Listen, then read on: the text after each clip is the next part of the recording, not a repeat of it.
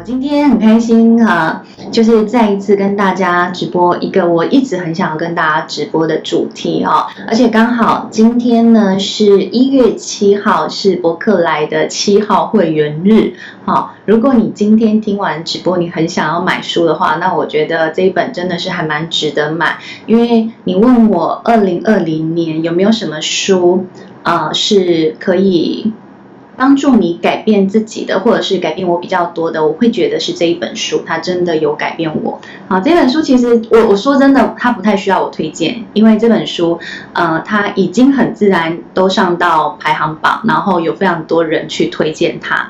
好，所以今天我想要跟大家谈的是如何养成好习惯。基本上，你看这本书，我相信你自己都能够看得懂。但我觉得，呃，我今天就来跟大家分享我自己小小的心得，好，就是他这本书叫《原子习惯：细微改变带来巨大成就的实证法则》哦。好，呃，我觉得这本书啊，它真的是用了非常浅显易懂的概念，然后让大家可以去理解哦。它到底讲了些什么？我来跟大家分享一下，就是。呃，它里头讲了很多呃名言，我很喜欢他讲的这些京剧名言。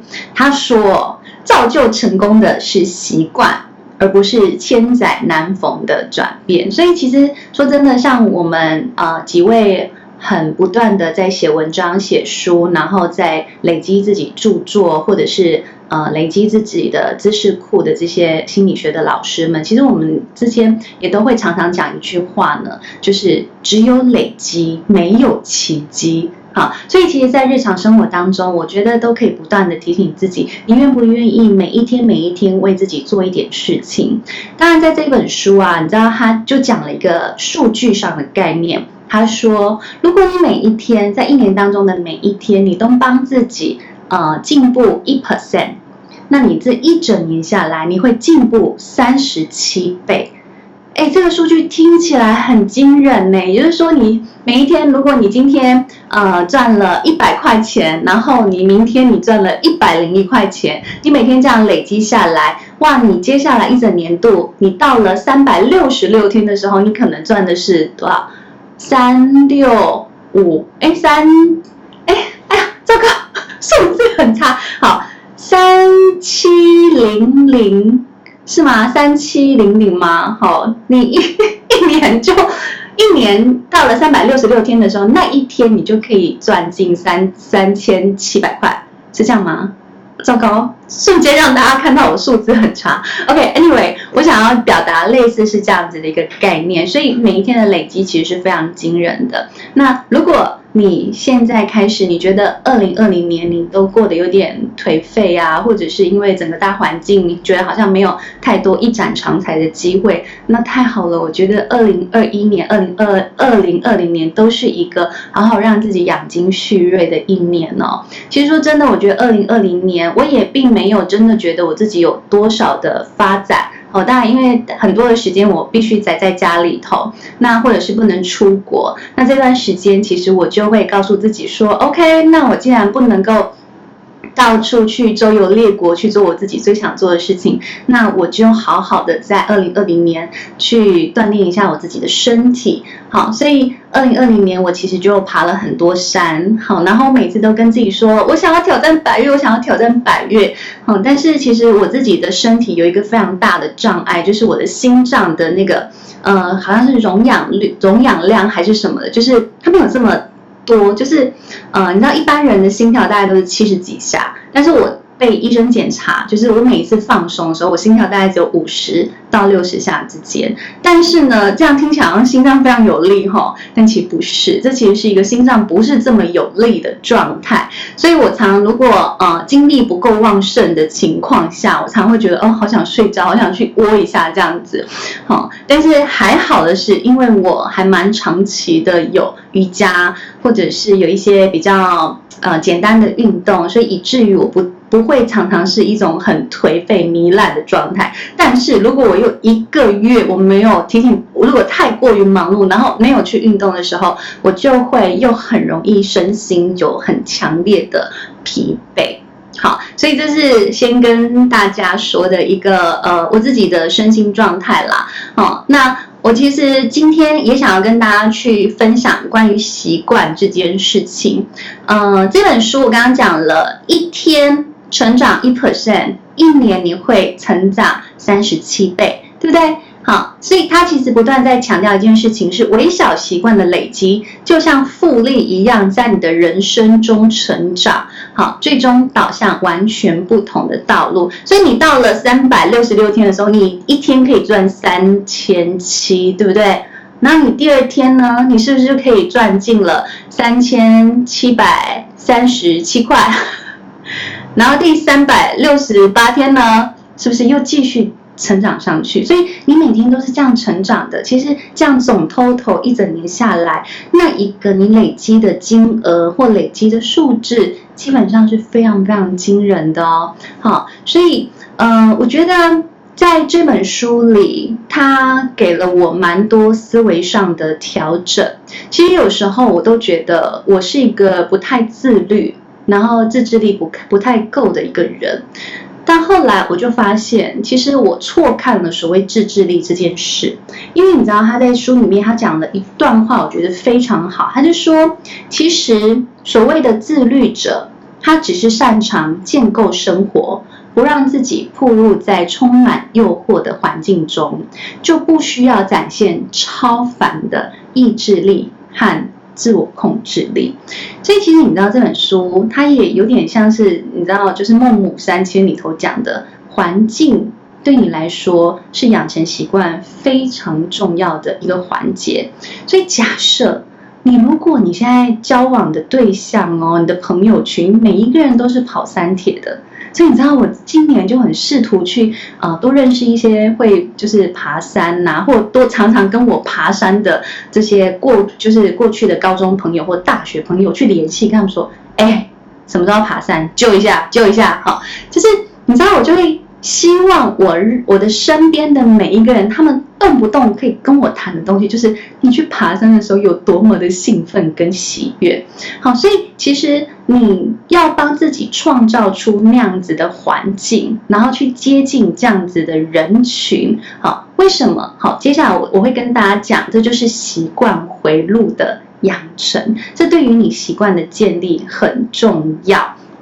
好，那。呃，我刚刚讲到了自制力这件事啊，其实有时候我们常常会觉得，我已经做了这么多的改变，为什么好像还没有一个明确的成效？这其实就是我们对于改变这件事情，我们的心里有一个谬误哦。怎么样的心理谬误？我觉得很有趣哈。他他在书里头，他提到了一个一个。图呃线图，好，他说我们都以为当我们有前进，或者是我们有付出，那它的改变应该是这样子直线斜上去的这种感觉。但是在书里面，作者他说，其实真实的改变不长这样。好，真实的改变，你原本想象是斜上去的，但真实的改变其实是一个弧形的，好，弧形的由下往上的。过程，所以它在弧形的由下往上的过程当中，然后配上这个斜直线，好，也就是说，你在这个斜直线下方的这一个，这叫什么形啊？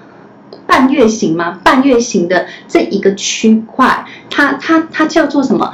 改变的制服之力的停滞期，我讲的好苗口，哎 anyway 就是意思就是。当你改变还没有过那个阈值的时候，你都会觉得哇塞，我今天所有付出的这些改变都是屁吗？我都没有看到它的成效。可是你知道吗？当你就是过了那一个改变的阈值之后，你突然大鸣大放的时候，然后所有人都看到你了，都说天哪，奇迹发生了。但事实来说，并不是。好，这就是为什么人家常说台上十分钟，台下十年功。你终于有一刻，你站上的那一个舞台，你在上头大鸣大放，大家都觉得说：天呐，你这根本是中头彩了吧？你怎么会有这样子的机会做这样子的事情？但是大家都没有想到的是，你不是只是福报好，而是你在前面，你真的累积了非常非常多的时间跟精力在。在那个过程里头，好，所以其实他在书里面也提到了非常多人的例子啦，包括他呃，就是十年就是在呃表演。哦，我记得他好像提到迪士尼还是谁里面有一个魔术师，他讲说他花了十年的时间，然后一直在表演魔术，但你知道有时候那个表演魔术多。悲凉，就是台下可能没几个人，而且有些人可能会对他很讪笑，或者是不是太尊敬他。好，然后后来又过了就是十年这样子的表演经验之后，他后来有一天就下定决心说，不行，我一定要去精进，我一定要再把自己的某一些表演的技能训练的更成熟这样子。然后后来终于过了十四年之后，当他有一天他被某某个人看见了，然后他终于有机会大鸣大放了四年。好。但是你知道，大家都会看到的是哦，好好啊，他那个风风光光的四年，大家都没，大家都没看到他后面那个乏人问津的十四年。好，所以其实真的，我觉得我们的生命都是一个累积，我们生命不要只是不断的寻求奇迹，然后不要等待奇迹的发生。好，因为。我觉得那所谓的呃台上十分钟那个大鸣大放的时间点，它都是因缘具足的时候，它就会发生。好，所以其实我觉得，嗯，在我自己的创业历程里头，坦白说，我我我还是会觉得我是一个很幸运的个体。嗯，但是也有很多人会问说，哦，你怎么创业两年之后你就有了？上电视台的机的机会啊，你怎么就会有这么多出版社来找你？然后或者是他们就是有些人希望跟你合作写文章，然后付给你稿费。为什么你可以就是这么幸运？到底凭什么？其实我相信，嗯，也许当然，当然说真的，在我的生活里头，没有人直接跟我讲这样子的话。好，因为我身旁就我觉得很多天使吧，就是我都听不太到这样的声音，但是有些人就会提醒我的好朋友，就会提醒我说，告诉你一定会有人讲类似像这样的话，但我就觉得说会吗？其实我不太觉得，因为其实我的认真是很多人看得到的，我的付出是很多人看得到的，所以我其实也想跟大家分享一下我这几年的一个创业的历程。说真的。在创业初期真的是非常不好过，好，我每次都会想，哦，你知道那个创业初期啊，没钱，没名气，甚至我对自己的专业自信也非常的不足。可是那时候我有的是什么？我有的就是时间。啊，因为那时候并不会很多人可能捧着钱，然后希望我帮他写什么东西，然后或者是希望我帮他上课，或希望我帮他咨商，并那个时候其实并没有这样子的一个累积的过程。那我只能怎么办？我只能用我的时间去做非常非常多的付出。我的时间都拿来干嘛了呢？我的时间都拿来不断的看书。看文章，我那时候我给自己一个最重要的呃练习，就是我要养成书写的习惯。我强迫我自己每天都要写东西。然后那时候我印象很深刻的是，一个礼拜七天，我只允许自己有一天可以不写东西。我其实蛮，我现在回想起来，其实你要说严格吗？但如果真的以那个创业初期，然后你又是用，就是就不是一个有什么样产品，你是以一种服务性质的，呃，或者是就是它是一种服务，好，它不是一个具体的产品的情况下，你要创业，那你只能用。呃，不断的让人感受到你的专业，跟你的细腻，跟你要创造出很多让人相信的感受的那个过程，那它真的是需要累积的。所以我真的就是就是跟自己说，你只能休息一天，然后不写东西。然后我就这样子熬熬熬，好，每天都写，好，也许只是三百个字、五百个字，每天都写。我原本一开始就是也是会觉得看不到尽头，说真的，你会看不到尽头，因为你就会觉得写出来的东西也没有人要看啊，也没有人要转发啊，哦，而且你有时候，当然以我现在的经历，我再回头去看，我就写觉得说啊，我到底在写些什么东西啊，还真是不好意思。但是我又会觉得说，那就是我认真过的痕迹，好，那是我付出过的努力，然后我也会非常的感恩。当时的那一个很愿意付出努力的自己，愿意在呃这么多的不确定跟金钱的焦虑之下，也做了很多的事情。好，然后你知道，其实我觉得改变就是这样发生的，它是经过了不断的付出，然后透过量变来产生质变，所以在大量的写之后，我突然间就发现一件事情是，我开始慢慢懂得大部分的读者喜欢什么样的文章。我突然间好像就知道，其实我的标题可以怎么命名，好，或者是我文章的结构可以怎么写，大家会想看。我突然间觉得，哎，好像放了什么样的照片，好，会让人想点进去。好，你你会觉得说，呃，这个里头是不是有很多暗黑？其实我觉得它全部这些所谓的行销也好，或者是抓人眼球的东西，它全部全部都是经验的累积。然后，当然，我觉得，我觉得它其其实对我而言就是一个非常正向的回馈。好，就是让我觉得在写的过程当中，我其实也收到了很多精神上的鼓舞，因此我会想要持续的。写下去，好，所以其实这就是又回到了我们我们刚刚讲的习惯的回路，在这本书里头，他特别强调你要怎么样去养成习惯，你必须让习惯有一个正向的回路出来。就我刚刚在讲的，我怎么样让我的写作从量变到质变的过程，到嗯，其实我甚至知道，你知道有时候我们写作的时候都有一些标准的姿势，我都会说。打开我的台灯，好，但打开我的电脑不算哦，还要点下我的台灯，插上我的耳机，然后放 YouTube 我很喜欢的那个 Epic Music，那个 Epic Music 有时候是 War Music，就是战争的战争的音乐，或者甚至是那个 Emotional。音乐的的就是非常情绪，那情感非常澎湃的那些音乐，然后我就会知道啊，我的标准写作模式开启了，然后我就会开始进到我的写作模式里头，甚至会进到所谓的心流的状态里。好，所以我觉得在养成习惯的时候啊，我们有时候很需要提醒自己，你能不能在生活当中放下了一些显而易见的提示。好，所以我可能每天醒来，我都要告诉自己啊，过了一个小时之后，我要进到我的书房，我要坐在那个椅子上，然后我要打开我的电脑，我要点开我的台灯，我就要做很多仪式性的动作，然后插上我的耳机，然后开始播放音乐，然后把我的呃那个 Google Chrome 里头所有的分页，它的对对对对对，全部把它删掉，只剩下 YouTube。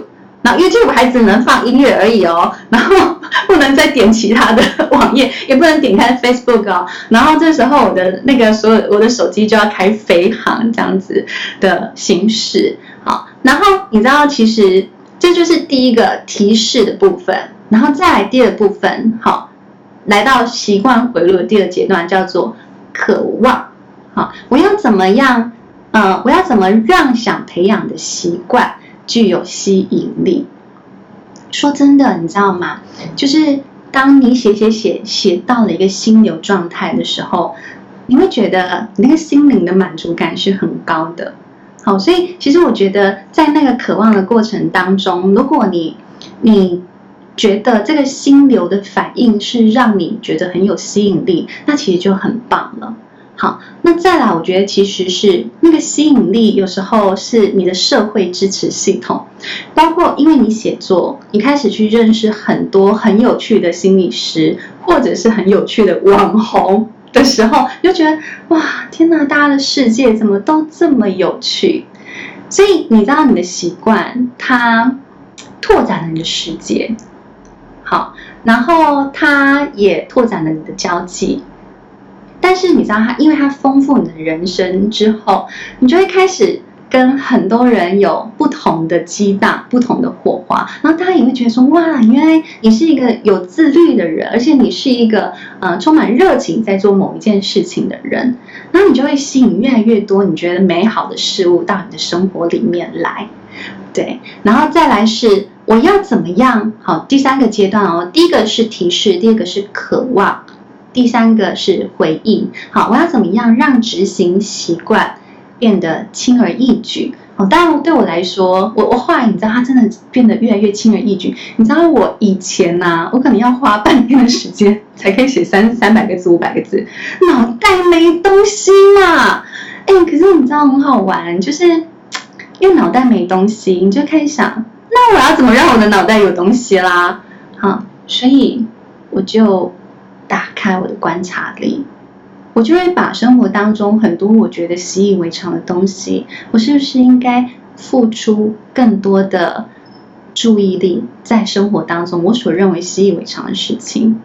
好，我走在路上看到有些人的家庭互动，我愿不愿意多花一点心思去观察别人？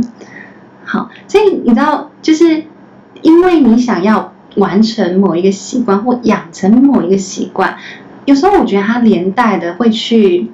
增加你很多不同的能力，好，包括我所谓的观察的能力，然后或者是细致体会的能力，好，或者是感受力等等，你才能真正成为一个所谓的写作者。我都还不敢说真的是作家，因为我只能说，充其量就是一个写作者。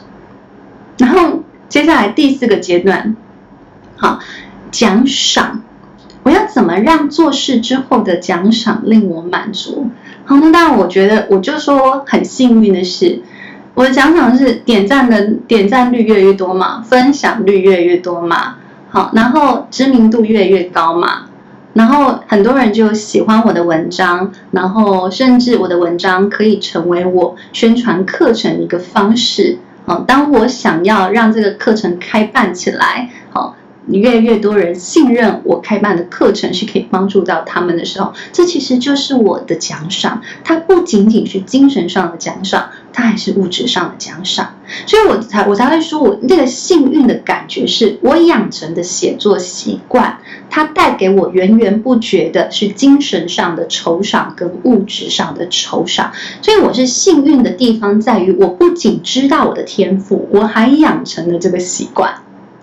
然后我养成了这个习惯之后，我就会更知道，我其实可以去拓展更多的事情，然后我的世界因此而开展开来。所以我觉得它有趣的地方在这里。好，所以呃，我觉得回到你们自己身上是，你们有没有去思考，你想要养成什么样的习惯？好，然后。再来，你其实要问自己的是：我为什么想要养成这样子的习惯？这是很重要的问题哦。因为你知道吗？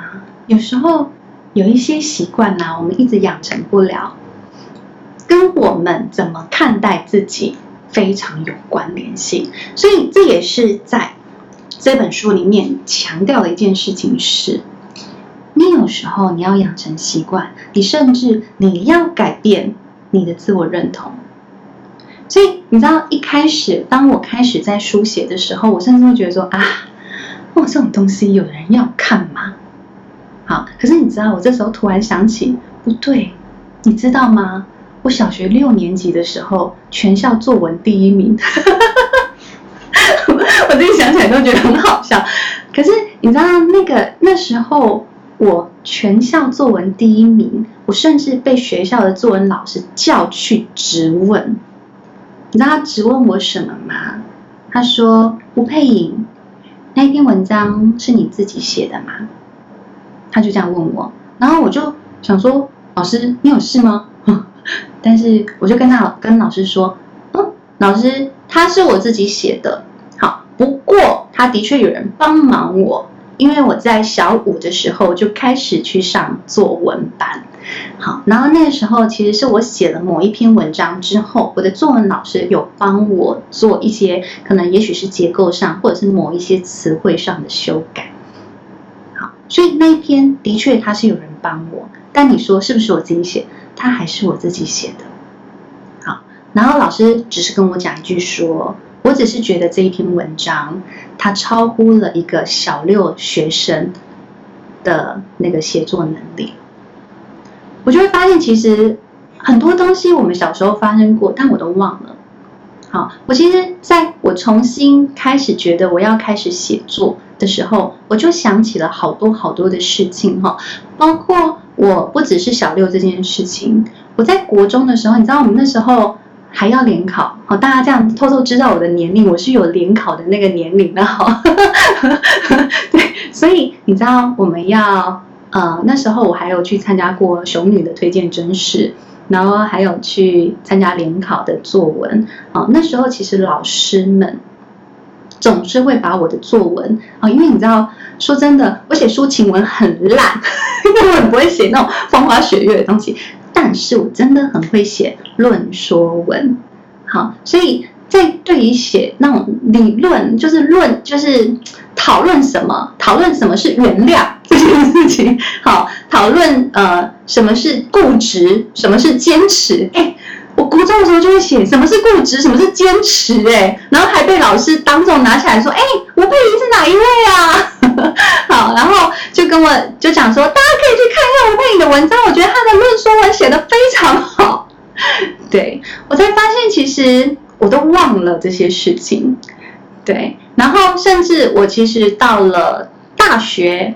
到了研究所，其实我都有写，那个那时候我都有写部落格，而且我那时候写的部落格，我跟你讲，我真的都觉得我乱写，就是写游记啦，然后写说去哪里吃饭的实际，就是就是一些开开心心的事情，也蛮多人追踪的。然后我也不知道到底为什么要大家要追踪，大概是因为我去的地方蛮多的，然后我会拍一大堆有的没有的照片，所以大家很喜欢去看吧。我那时候心里还这样子想。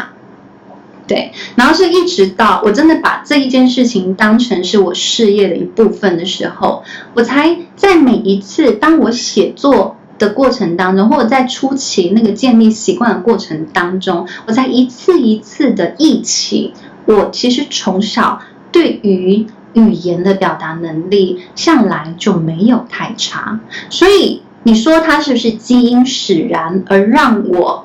嗯，在这个习惯的建构过程变得容易。好，坦白说，你说到现在我会不会荒废写作？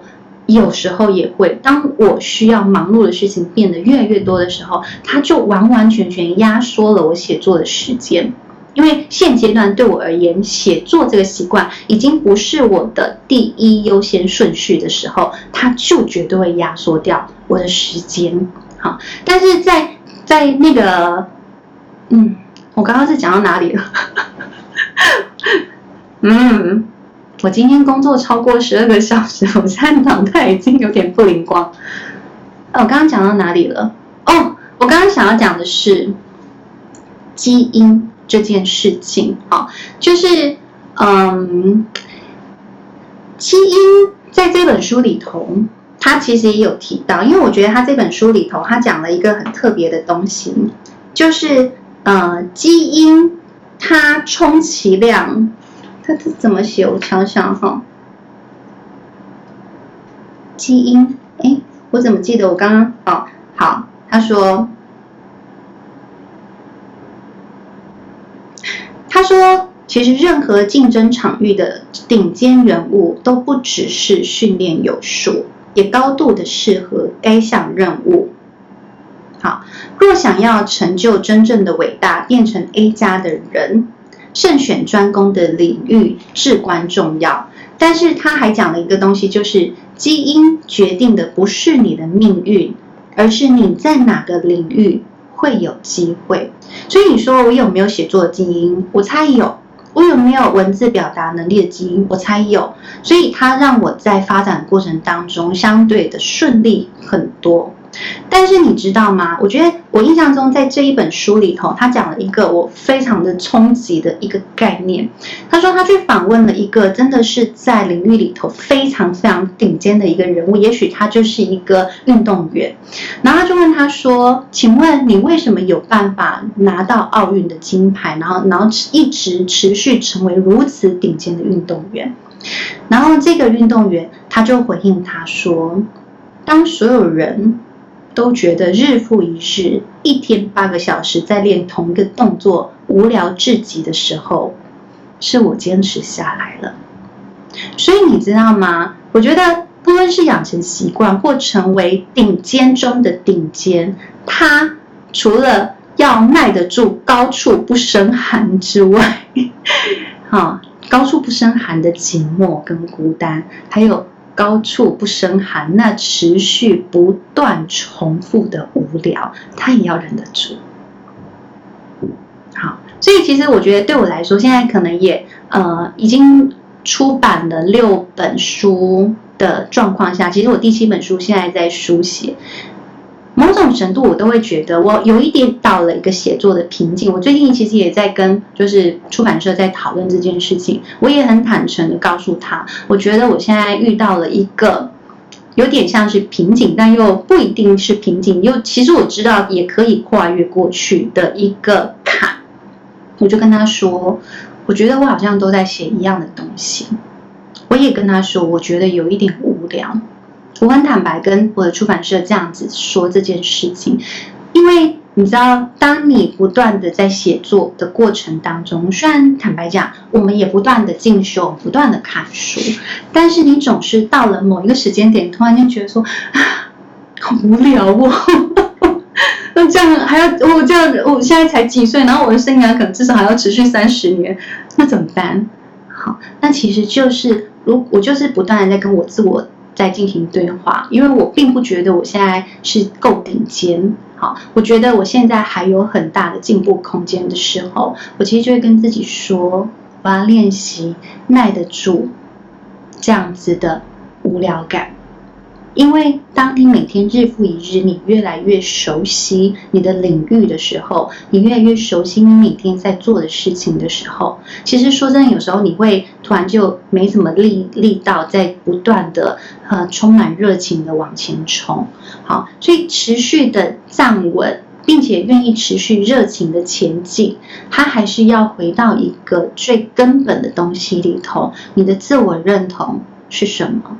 你想要成为什么样的人？说真的，我觉得，即便是到现在，我每天都还是不断的要我问我自己这样子的问题，因为你知道，热情的持续，精力的持续，它是要经营的。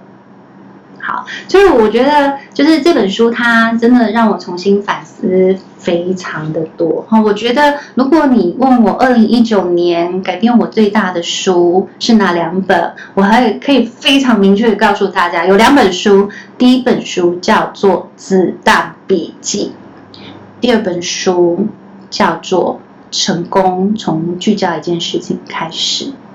这两本书都影响我非常大，因为我就是一个很容易发散跟分心的人，因为你知道我很怕无聊嘛，所以我会想要做很多很多的事情，有时候会有一点注意力不集中的问题存在。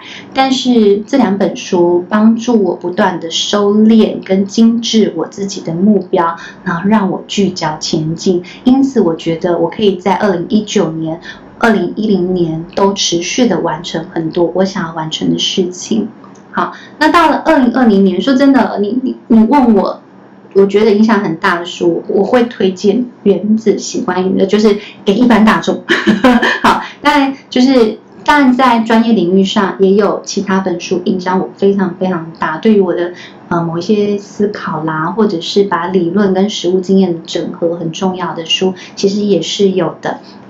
好，包括我觉得，嗯，我最近在阅读的一本书叫做《复杂性的那个 PTSD》，啊，复杂性创伤后创伤症候群。第一本什么啊，创伤症候群的自我疗愈，哦，这本书，哦，我觉得我好喜欢这本书哦，哈，因为这本书，然后我开了心灵，呃，心灵除旧布新的这个课程，因为它在。这个 CPDSD 呃 CPTSD 哦，现在都有点语无伦次哈，就是就是在说复杂哈，因为是啊复杂性创伤后压力症候群。好，其实它里面这本书，它在讲的就是说有很多人他是重复的经历家庭的哀伤，好，重复经历家庭的哀伤。呃，或者是很多的，嗯、呃，可能暴力，所以你知道那一个创伤后压力症候群，它是重复持续发生的。但是你要怎么帮助自己度过童年的这些恐惧感？最重要的一个动作叫做你要能够好好的哀悼。哀悼这个动作，我觉得好有趣哦，你知道吗？哀悼这个动作，它包含的是哀悼我失去的，啊、例如我的家人过世了，我其实可以哀悼我失去了我的家人。可是哀悼，你知道这件事情，它也可以作为是哀悼我从与生俱来就没有的。例如，我哀悼我从来没有过幸福快乐的童年，和乐的家庭。好，然后够理性。够爱、够有爱爱人能力的父母亲，这些都是可以哀悼。所以其实凡是那本书，它触发了我的灵感，让我觉得我可以呃结合哀悼跟许愿这两件事情，在那个心灵除旧护行的这个课程里头。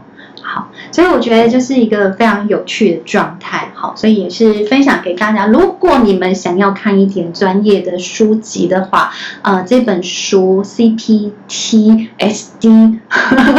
这本书你们就可以去翻阅看看。但我但我只是我觉得它还是呃有一些难度存在。好，好的，呃。最后呢，我想，我觉得想要送给大家的几句话，好，就是我刚刚一直在讲，为什么我们可以持续的改变，啊，养成习惯，呃，其实很重要一件事情跟自我认同有关，啊，我觉得自我认同这个东西真的很有趣，你知道，当有一天，好，我我举一个例子，好，当你进到教育的场域里头。有一个小朋友，他总是被大家认为他就是一个很糟糕的孩子，因为他可能爸爸妈妈离异，家庭不幸福吧，所以你看他常常来到学校就是搞破坏。哦，他真的是一个超讨人厌的小朋友。可是你知道吗？当有一天有一个人进到这个孩子的生活里头，他所看到的孩子都是，诶，这就是一个单纯的孩子，他好可爱。我也觉得这个孩子他的生活真的跟其他人可能有一些不一样，但我觉得他非常努力。你猜这个孩子在什么时间点会开始发生改变？好，这就是一个非常有趣的现象，是自我认同这个概念。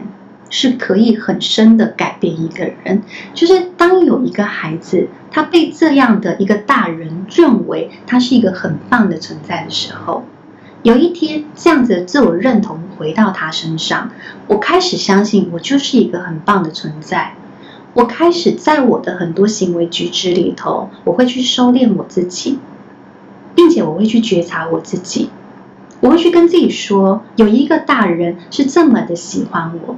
这么的爱戴我，这么的肯定我，我还要做出很多事情来破坏这样他人给的认同感吗？我要去破坏我好不容易建立起来那一个我觉得很棒的存在的认同感吗？我觉得这是一个很有趣的一个概念。所以其实你知道，当有时候我们没有办法养成所谓的呃。例如健康饮食的习惯，好，就是觉得自己应该可以帮忙自己多吃什么样的食物，然后减少吃，例如太油腻啦、深夜盐酥鸡啦。好，我前阵子还在几个月前，我还是会吃深夜盐酥鸡。好，但是突然有一天，我就觉得说，我到底为什么要这样对待我的身体啊？我身体这么的宝贵。我身体很贵，我跟你讲，不是我身体贵，是所有人的身体都很贵，你知道吗？你知道你膝盖坏掉要换膝盖多贵啊？你的胃坏掉了，你要换胃多贵，超级宇宙无敌贵。然后我就心想说，我身体这么珍贵，好，我的时间也很宝贵，我为什么要这样子折磨我的身体呢？好，我突然间觉得说，对啊，那我为什么不能够好好的去？让我的身体变得如实的贵重呢？我今天真的就只是这样子问我自己哦，然后突然间我就觉得饿的时候就啊喝点水吧，我就想要喝点水吧，然后我就会真的去问自己：你是真的饿吗？还是你觉得压力很大？啊，因为有时候你知道，我们吃深夜盐酥鸡或者吃深夜麦当劳，你知道那其实是一种压力的展现，你需要吃蛋咸重咸口味的东西，然后去有点报复性饮食的心情，因为你觉得哦，你今天就是过度劳累，你应该要用这样的食物来犒赏自己呀、好，可是我觉得每一次都在回，就是提醒自己的是，我能不能让我的身心是如实的贵重？好，又啊，我知道它很贵。我同时也很尊重它，叫做贵重，这是我自己的定义啦。好，我可以让它好好的贵重。好，所以因为我跟自己说，我希望我的身体如实的贵重。那我觉得当然这里头是有一些我们家族疾病的阴影嘛。因为我妈妈其实大概三十多岁的时候，她就开始洗肾，所以我其实从非常非常年轻的时候就很重视我自己身体的健康。但是你知道，这就是一些。就是从小就被植入的某一些东西，就是会觉得说啊，有什么关系啊？就吃一点嘛，喝一杯蒸奶有什么关系啊？吃一点鸡排有什么关系？哦，有时候这些东西都还是会进来，因为它就是你从小的一个生活习惯嘛。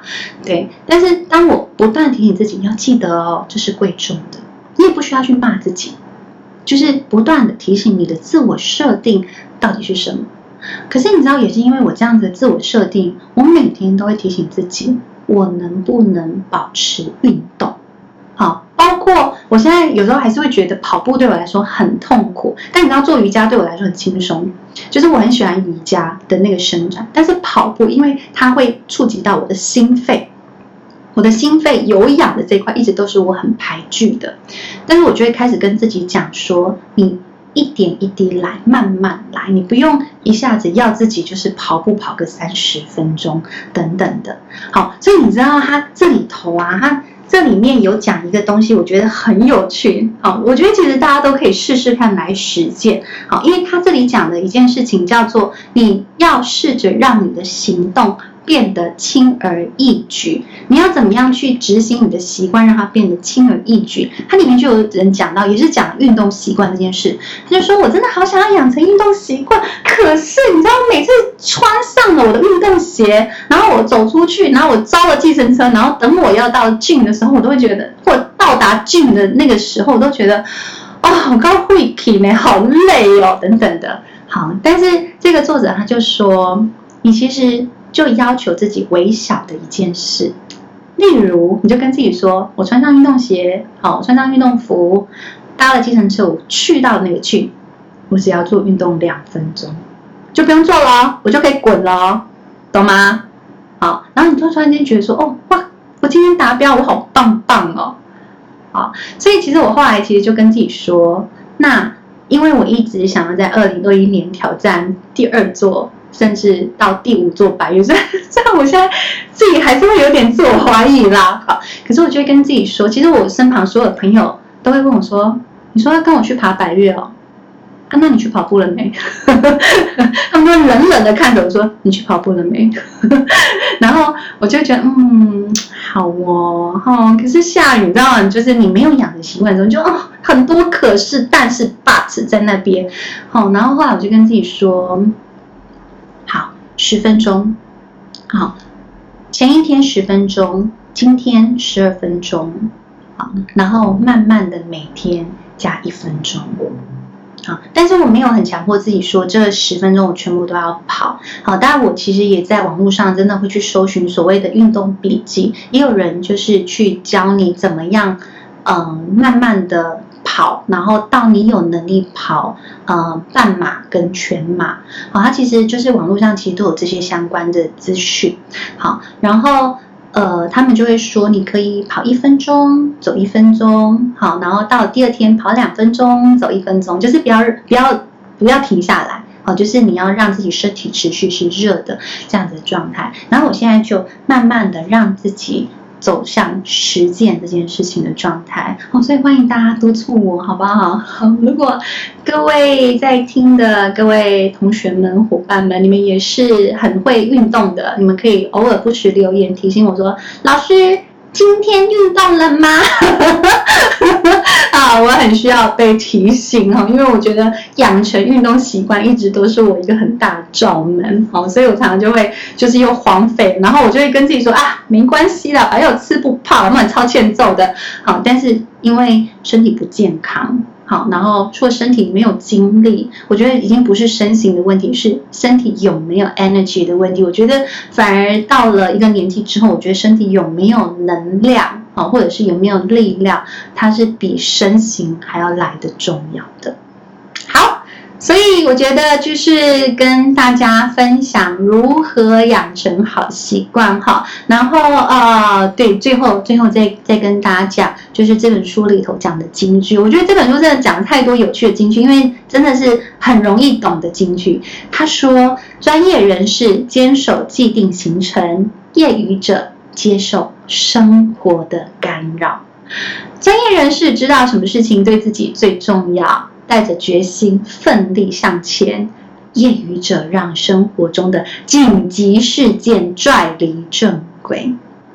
好，所以啊、我觉得这是一个很重要提醒大家的。好，当然你也可以不断跟自己说，我就是业余的登山者，我就是业余的跑者，也可以嘛。可是你知道，回来，生命是你自己的，自我认同也是你自己设定的。你到底想要成为什么样的人？你到底想要活出什么样的生命？这是你自己可以决定的。好，所以我们就每天从这些细微的改变，一点一滴的着手。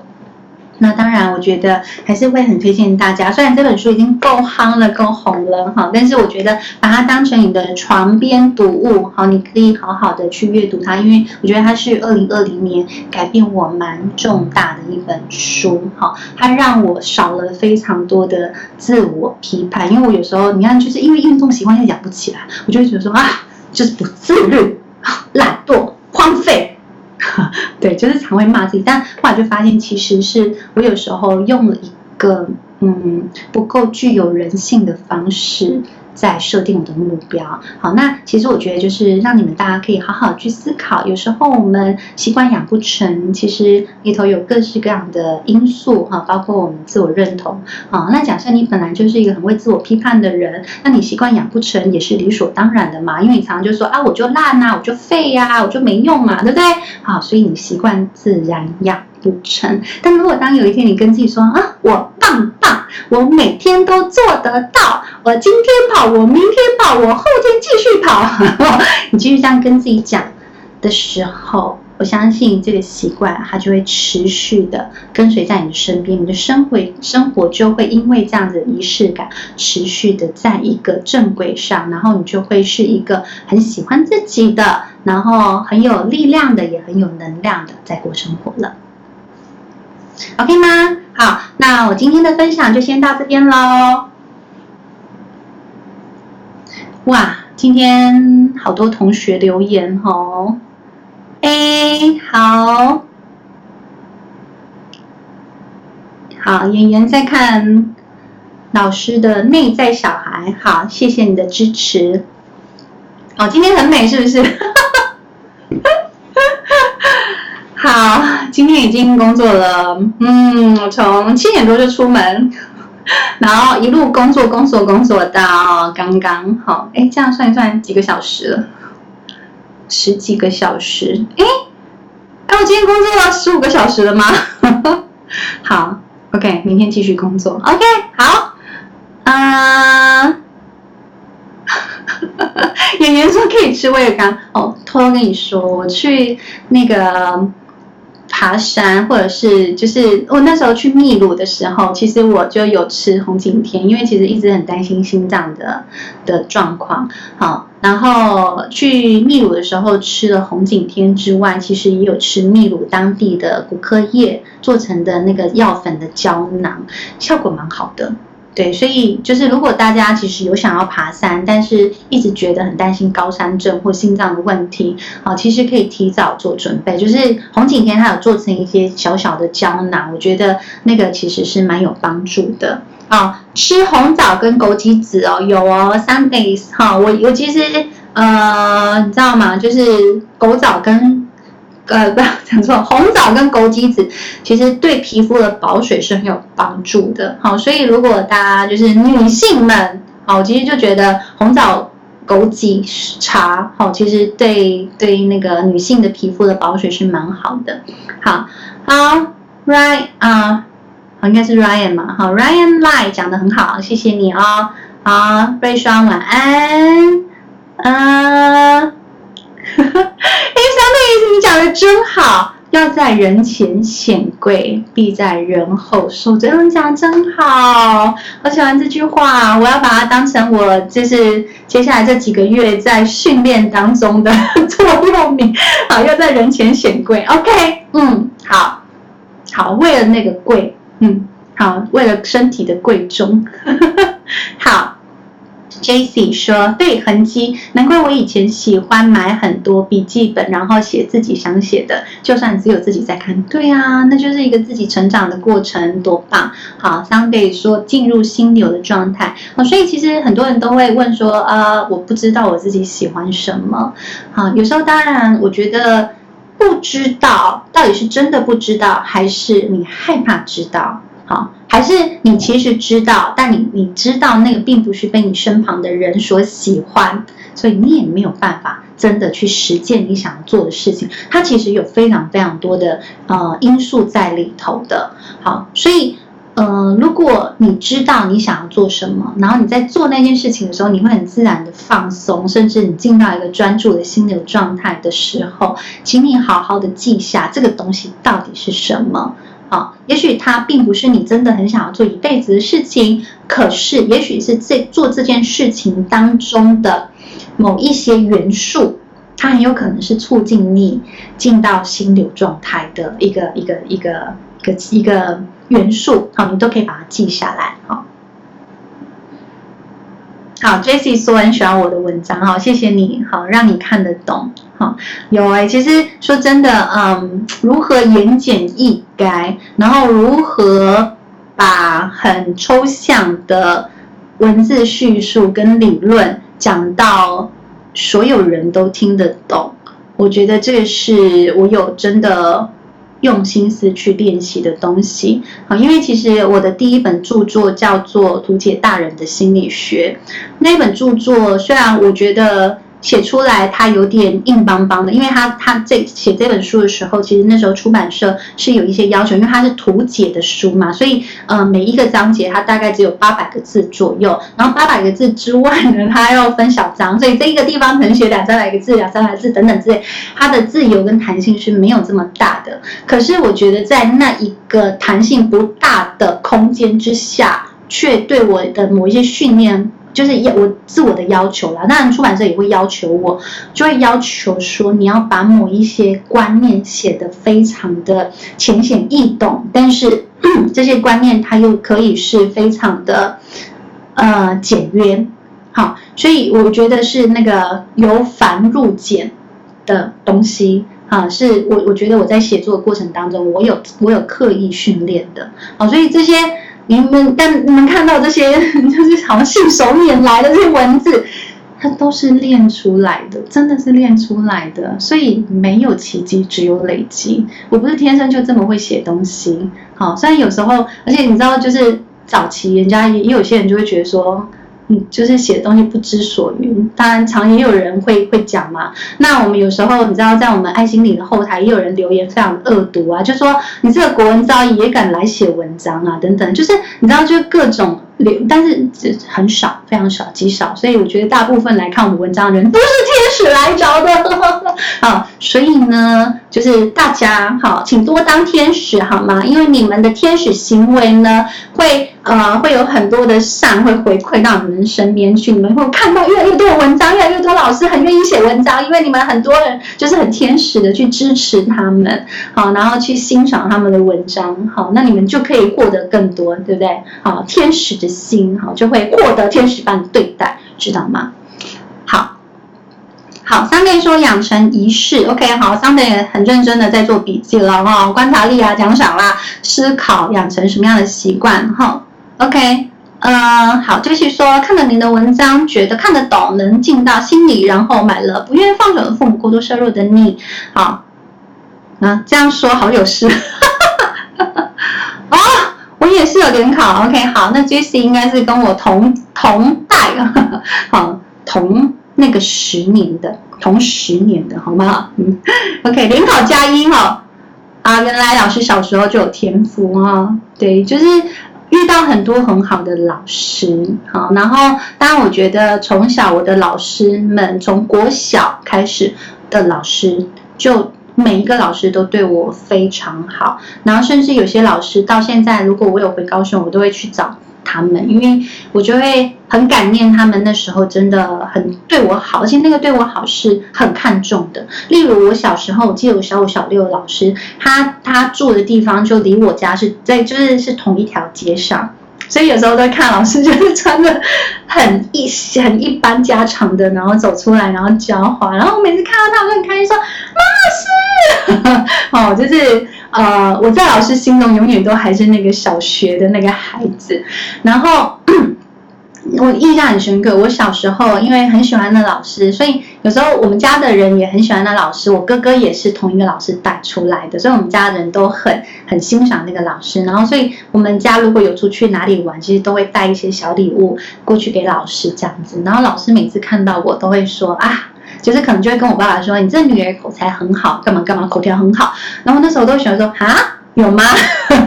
好，其实都没有太多的感觉。好，所以其实有很多东西，你说你为什么可以上台，或你为什么可以上节目，或你为什么嗯、可以录这样的直播等等，或你为什么可以去参加什么样的广播 podcast 等等。其实我觉得那不是一夕之间造成的，它是从很小，甚至我真的是十岁，也许。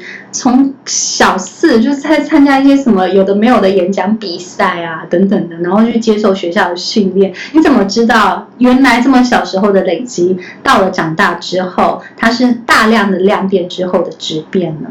好，所以我觉得就是我觉得大家都不要去小看自己生命经验里头的各种累积是很重要的，反而是。如果你都不愿意去看见你自己的累积，甚至去否定了这些累积，那就真的很可惜，你就天生就只能羡慕别人的份了。好，嗯，好，嗯，好。第一本创伤后压力症候群，对，我的那本书叫做《第一本创伤后压力症候群》，我觉得它。嗯，稍微写的有一点点，嗯，还是有专业的术语在里头的。但是我觉得他用了非常多的例子在说明这些概念，所以我觉得蛮棒的。好，OK，好，Shannon 说，OK，Shannon 晚安，永志，好，感谢你。好，Jesse 说，我哀悼我有好的基因，但被原生家庭伤得千疮百孔。好。就是辛苦你了，你也愿意看到这个部分，那其实就帮忙自己重建你自我内在的力量，重新找到你属于你喜欢的自我认同，这是重要的。好，渊渊说，那要有贵人，好，首先贵人要你看得见。我常常觉得我们身边真的不乏贵人，可是当我们的心塞住了。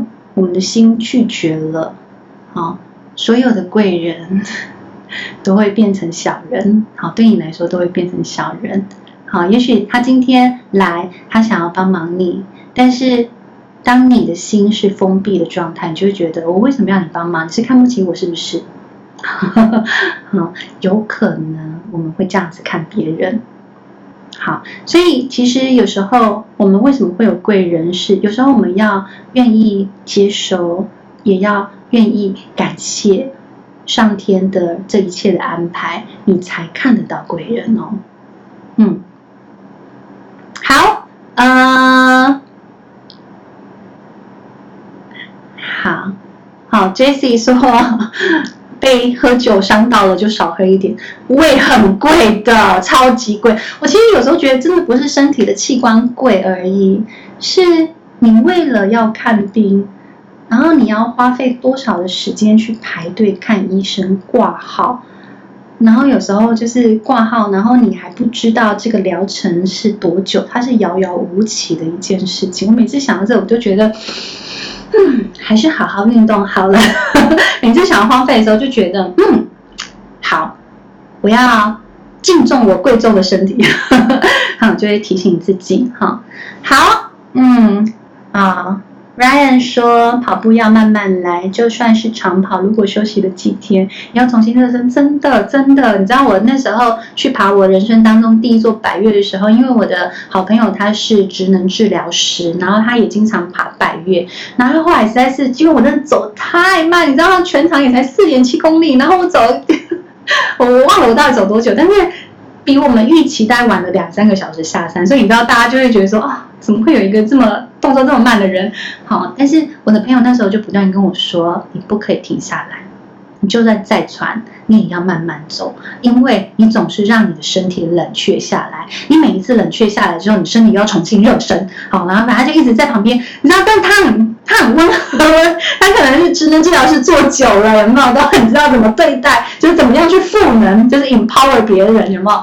然后就跟我讲说，你要持续走，你要持续走。好，然后可以停，可以停，好，但是你喘十，就是喘十秒钟之后继续走，啊，就在旁边一直鞭策我，你知道吗？我就觉得说，我身边应该需要多几个这样子的人。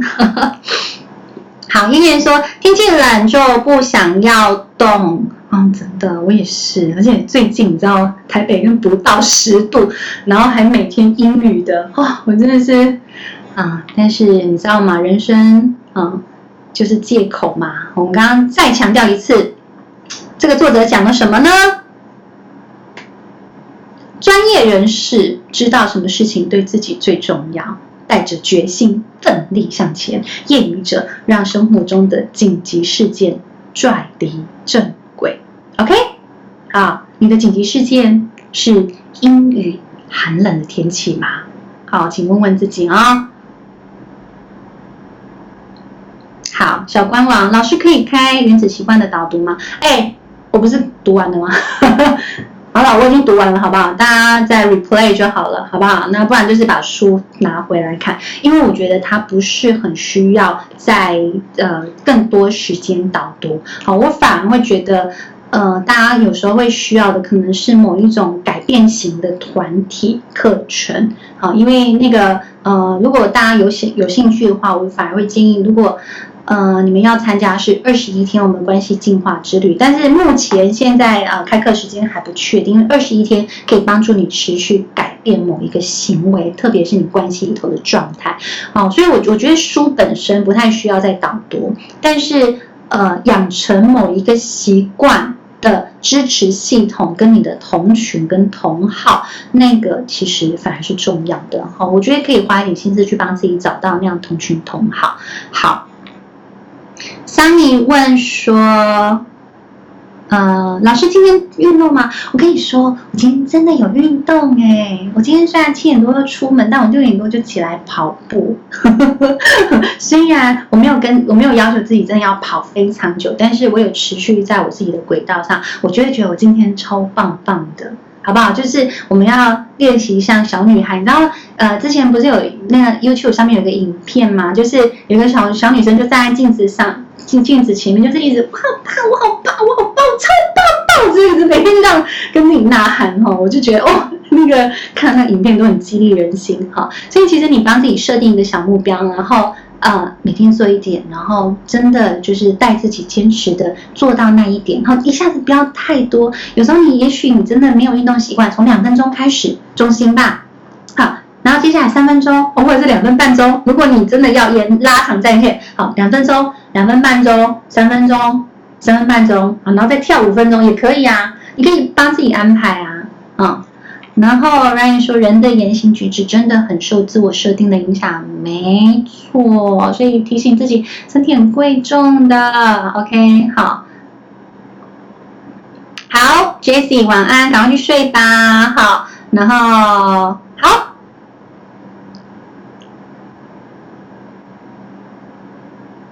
好，Jeffrey 说，先求有跑就好，不求多。我一周只跑一次。三千已持续超过一年啊、哦，真的是要多向你学习啊、哦！这个精神是很棒。好，Sunday 说都是天使来找。哦、OK，好，记得好练习成为他人心中的天使，好吗？好，Brian 说老师来唱首五月天，啊，我不会唱哎，Sorry 啦。好，老师直播没办法赏星星啊？什么是星星啊？嗯，不晓得耶哈。好，Jeffrey 说做自己最好陪伴这本书深深影响了我，当时差点要去挂老师的号。好啊，好，你未来有需要的话，还是有，还是欢迎你来挂号哈，挂号不是挂号，预约啦，挂号，OK。Sunday，生命中的各种累积要好珍惜，然后有好朋友一起爬山真棒。好了哈，今天我想我们的直播就先到这边告一个段落了哈。然后今天是博客来的会员日哈，今天应该是买书都有打七折，所以大家就好好把握一下。如果你觉得这样子的内容你觉得是有趣的，很好。今天不是夜配哦哈，这不是夜配哦，就是你们如果有兴趣哈，因为我觉得它是二零二零年改变我很大的一本书，好。包括呃，我们一第一本复杂性创伤后症候群这本书也是好，当然还有其他本，嗯，有有有时间的话再跟大家再直播其他本书。